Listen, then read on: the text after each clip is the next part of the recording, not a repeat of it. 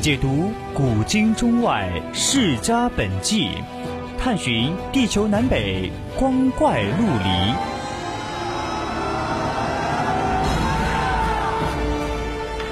拨开历史迷雾，挖掘未解之谜。大千探奇，秘境追踪，VOC 广播电台百科探秘，为你展现神秘莫测的宇宙进程。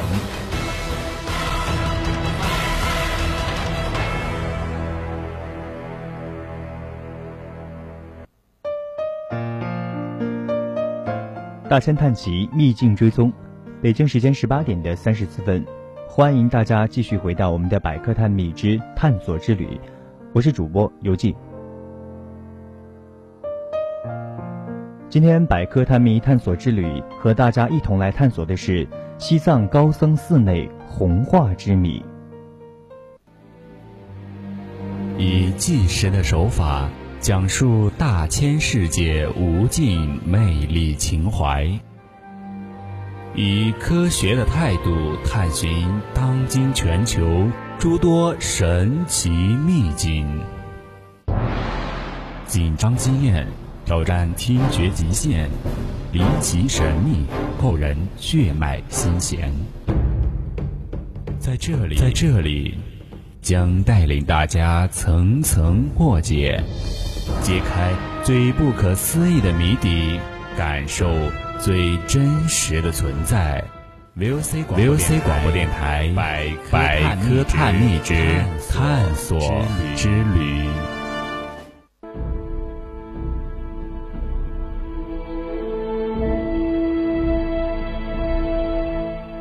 西藏被称为世界屋脊，是世界上自然环境最恶劣的地方之一，但这丝毫不影响它对人们的吸引力。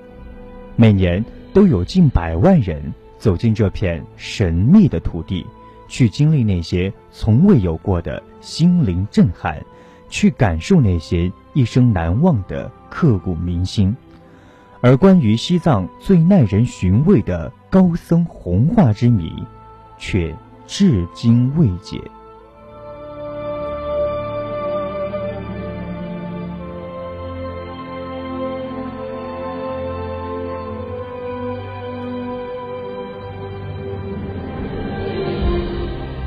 红化是得道高僧在圆寂时出现的一种神秘现象。据说，不论哪一派密教的修行人，在修炼秘法达到很高的境地后，当他命中时，就会出现红化现象，他的肉体会化作一道彩虹，朝天上飞去，进入佛教所说的净行净土的无量宫中。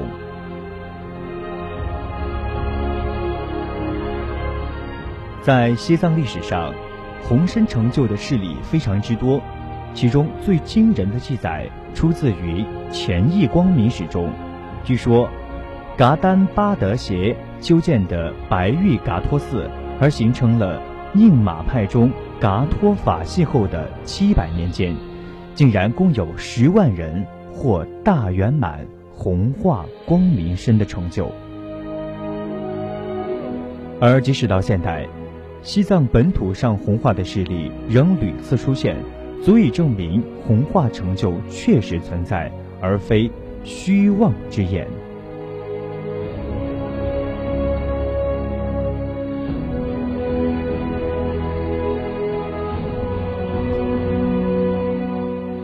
西藏高僧的红化现象一直是未解之谜，由于物理学家们从没亲眼见过，以为那只是传说，所以。一直没有人去研究。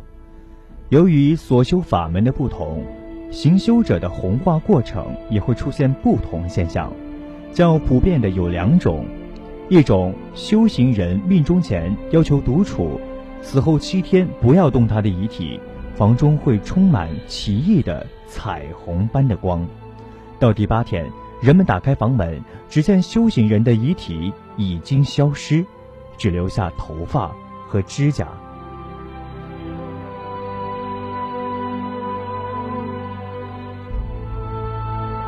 另一种红画也是要独处，也应允许亲传的弟子在身边。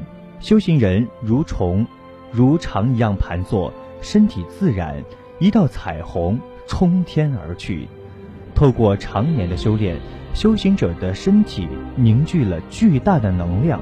当他面临死亡之际，将这些能量把肉体转化为最初组成身体的光质，色身融化在水中，然后完全消失。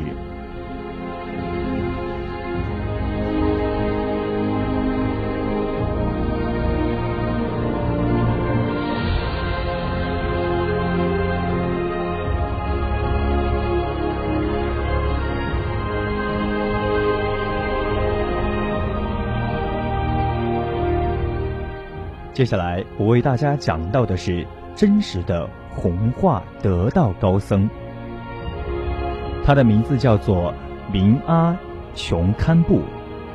一九一八年五月的第一天，于兴隆降生。七岁学习文字，十岁落发，十四岁在勒莫寺梵觉院修梵法学，二十二岁在拉萨的格鲁巴三。年夜寺之一的色拉寺学习，随后归到了兴隆勒莫寺，担当堪布解惑授业。阿琼堪布一辈子博闻强志，持戒清净，灵力无碍。在文化年夜革命的时候，受到了非人的煎熬，可是他却从未抛掉过对佛法的探究。他为梵学所做出的贡献也是庞大的。而同时，文生以及本地人对他的评价都甚高，以为他是当之无愧的高僧。而在一九九二年先后，这位高僧屡次进入了一种永劫见的奇特状况。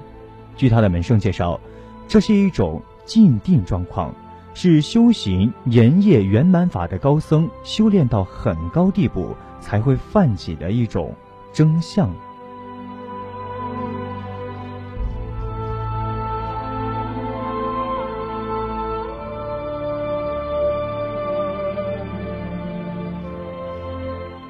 而在一九九八年下旬的时辰，在他闭门修炼的禅房四周，产生了一系列的奇怪征象。不知从哪边飞来一只银白的小鸟，它很恬静，有时候会飞进高僧的房中，当有人进入的时候，又会回旋在屋顶，直到七天后，高僧圆寂，小鸟才拜别。而在高僧圆寂的前天晚上，高僧的禅房双方泛起了五颜六色的光束，如彩如彩虹般伸进了虚空。当天晚上，不少门生都梦到了不少奇怪的征象，他们潜意识里明白，上师就要拜别了。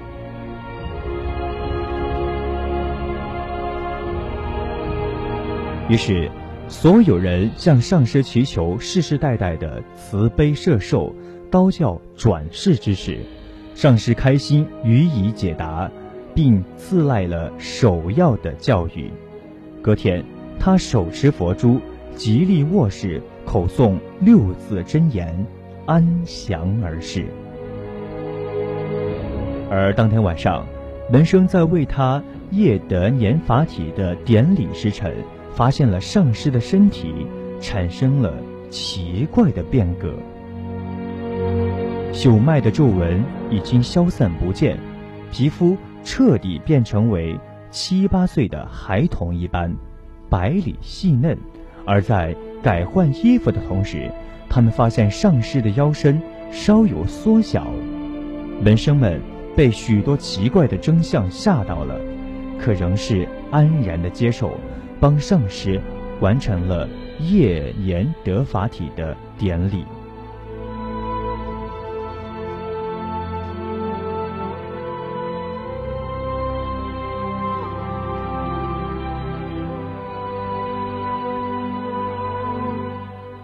七天之后，产生的工作更让他们无法预料。当门生在上师的遗体阁下诵经的时辰，一个完备的血肉之躯。化作一道五颜六色的虹，化身而往了。而当天，洛桑、宁扎、索朗、加措、仁钦、才让等三名酒保，一共六人在屋内亲眼目击了这一切。本地的人说是曾经瞥见了许多美妙的彩虹。罗布卓玛母子五人曾经瞥见了扁平形的五色彩虹由上师屋顶深没空中。之后，又有许多人望到这一气象。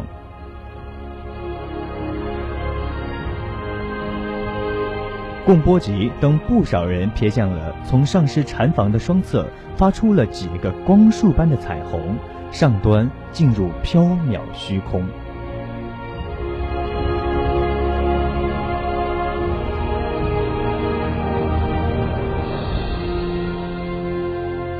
事后，兴隆宗教局统战部以及县委有关的向导也亲临现场，考察领会全数进程。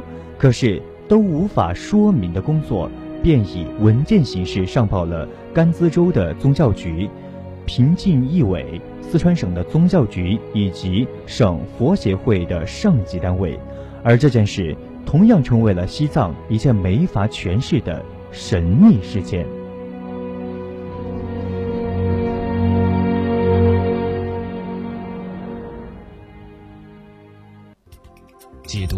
史疑团。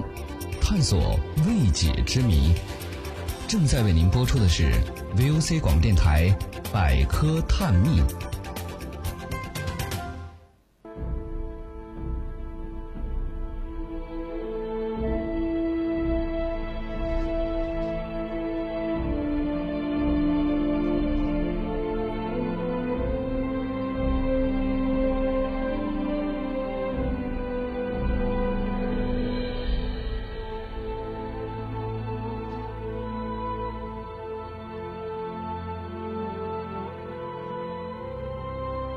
接下来，我们再从科学的角度来分析一下高僧红化的原因。高僧红化过程有许多留下头发、指甲，也有连头发、指甲也没有留下的。但有一个共同特点，就是衣服留下了。由这些，我们可以做出判断：高僧红化不是其肉身进入了高维度的空间，而是其肉身转化为能量。或肉体的物质消散，同时释放出能量，能量以彩虹形式出现之后被我们所察觉。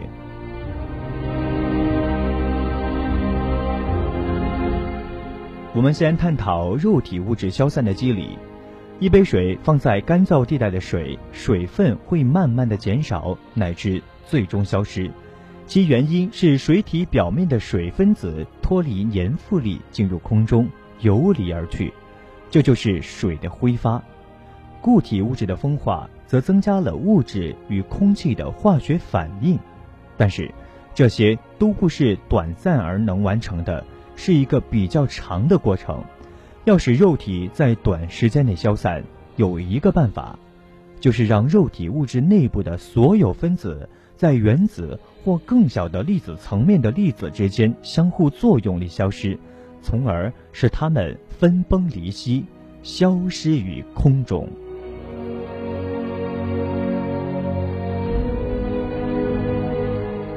可是，高僧红化时是肉身逐步缩小乃至消失，并不是从皮肤开始溃烂消失，乃至体内物质逐渐消失。可见。红化不是肉体物质在分子或原子以下的粒子层而挥发性消散了。那么，肉体物质是如何消失的呢？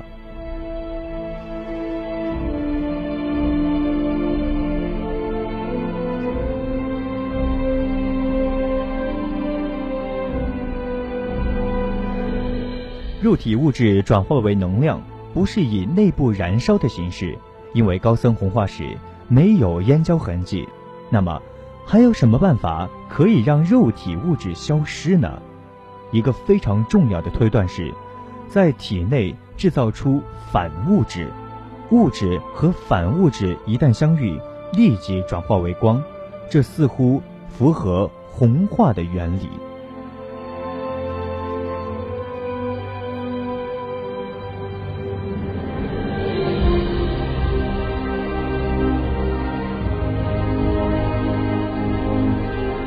接下来，我们就来说一下物质和反物质。反物质是物质的镜像，物质由原子组成，原子由质子、中子和电子组成，质子带正电，电子带负电，中子不带电，但有一定的磁性。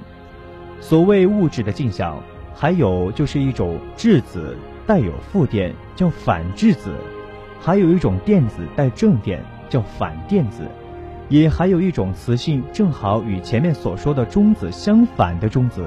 这些统称为反物质。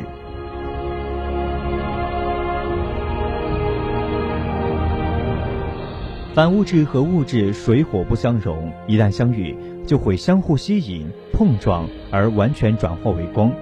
有一种宇宙大爆炸的理论认为，当初的宇宙是一个奇异点，突然发生了爆炸，产生了截然相反的物质世界和反物质世界，并。越来越远离，但是这个理论现在越来越受到质疑，因为爆炸之前的能量积蓄是怎么进行的？为什么会有如此奇怪的巨大爆炸产生？这两个关键问题现在都无法解答。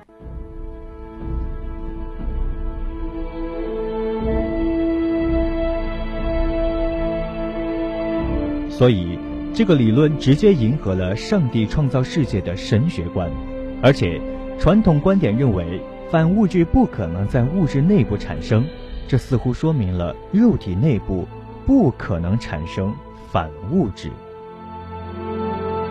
但是，美国能源部费米国家加速器实验国家国际费米碰撞探测器合作组的科学家在两千零六年九月二十五日表示。在经过严格的审定后，他们正式宣布测量到物质与反物质以每秒三万亿次的速率进行相互转变的研究成果。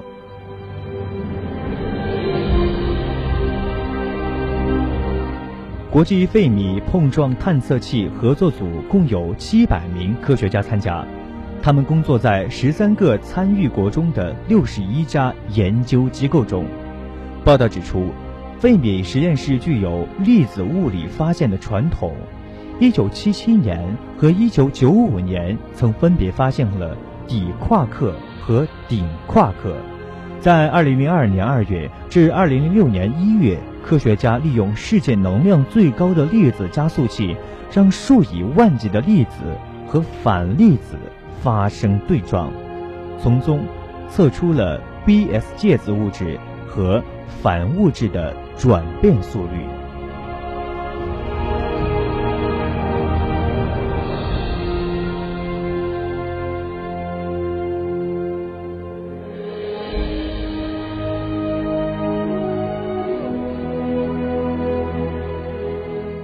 科学家表示，实际上，基本粒子和力的标准模型就能测出 Bs 介子这种奇异的行为。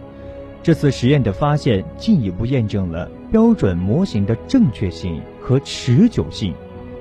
Bs 介子是一种粒子，在由强原子能作用下，同一个奇异反夸克束缚在一起的大质量底夸克构成，其寿命极短。费米碰撞探测器合作组关于物质和反物质的相互急速转变的发现。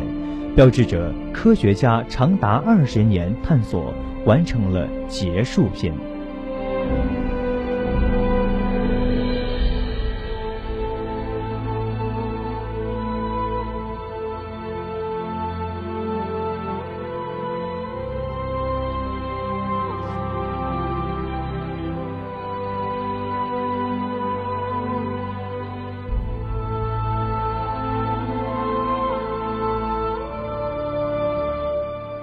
科学家发现，该发现具有重大意义的原因有两个：一是它巩固了标准模型的正确性，此模型指导物理学家认识基本粒子和力；其二是缩小了超对称性理论的可能性的形式。该理论认为，每个认识的粒子存在其应对质量更大的超级伙伴粒子。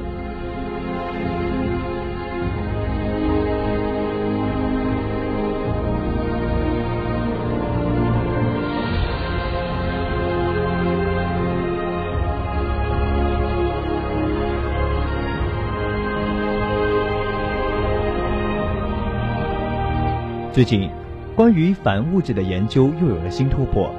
两千零八年一月十日出版的《自然》杂志上，德国马普研究所地外物理学家乔治·威登波登恩特以及同事详细描述了他们的最新发现：当一颗相对寻常的恒星在绕其旋转的黑洞或中子星的作用下分崩离析，科学家们称之为。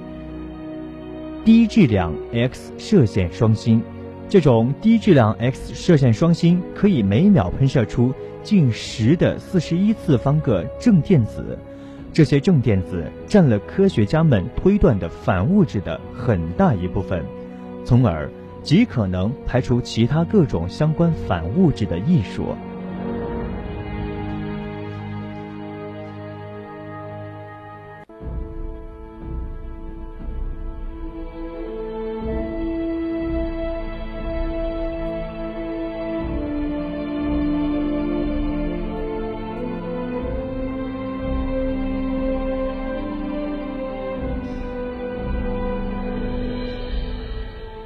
乔治·威登斯波恩特说：“每种基本粒子都有相应的反粒子，它与原来的粒子相比，只是所带的电荷和其他量子数相反，其余结构完全相同。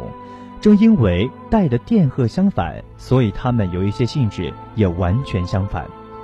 许多物理学家认为，反粒子是由原来粒子的内部结构被镜面倒转以后得到的。由反粒子构成的物质叫反物质。”当粒子和反粒子相遇时，它们就会同归于尽。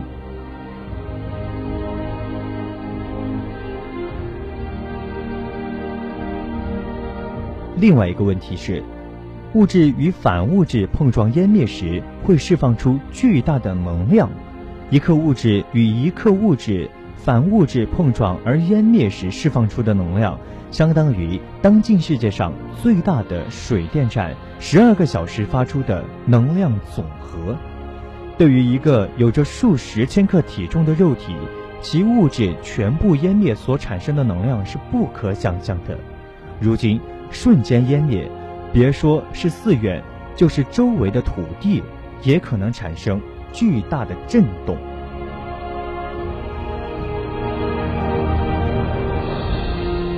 然而，事实上，高僧红化时的确有红光伴随地震之说。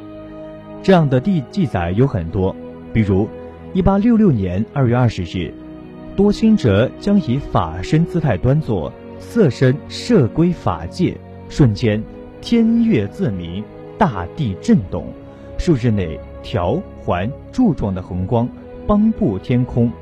又如，1988年的一天。昌根阿瑞悄然红化而去，一朵白云消失在了格舍神山西面的松林口。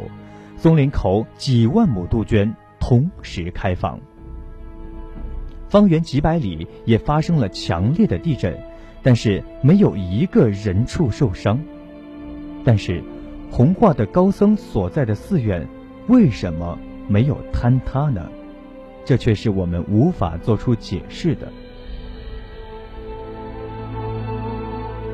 根据高僧红化的物理学原理，很可能就是在体内制造反物质，或者控制反物质转化为物质的速率。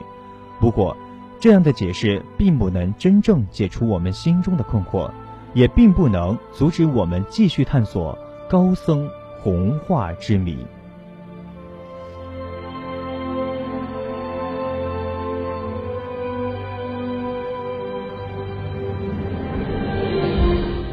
好的，到了北京时间十八点的五十八分了。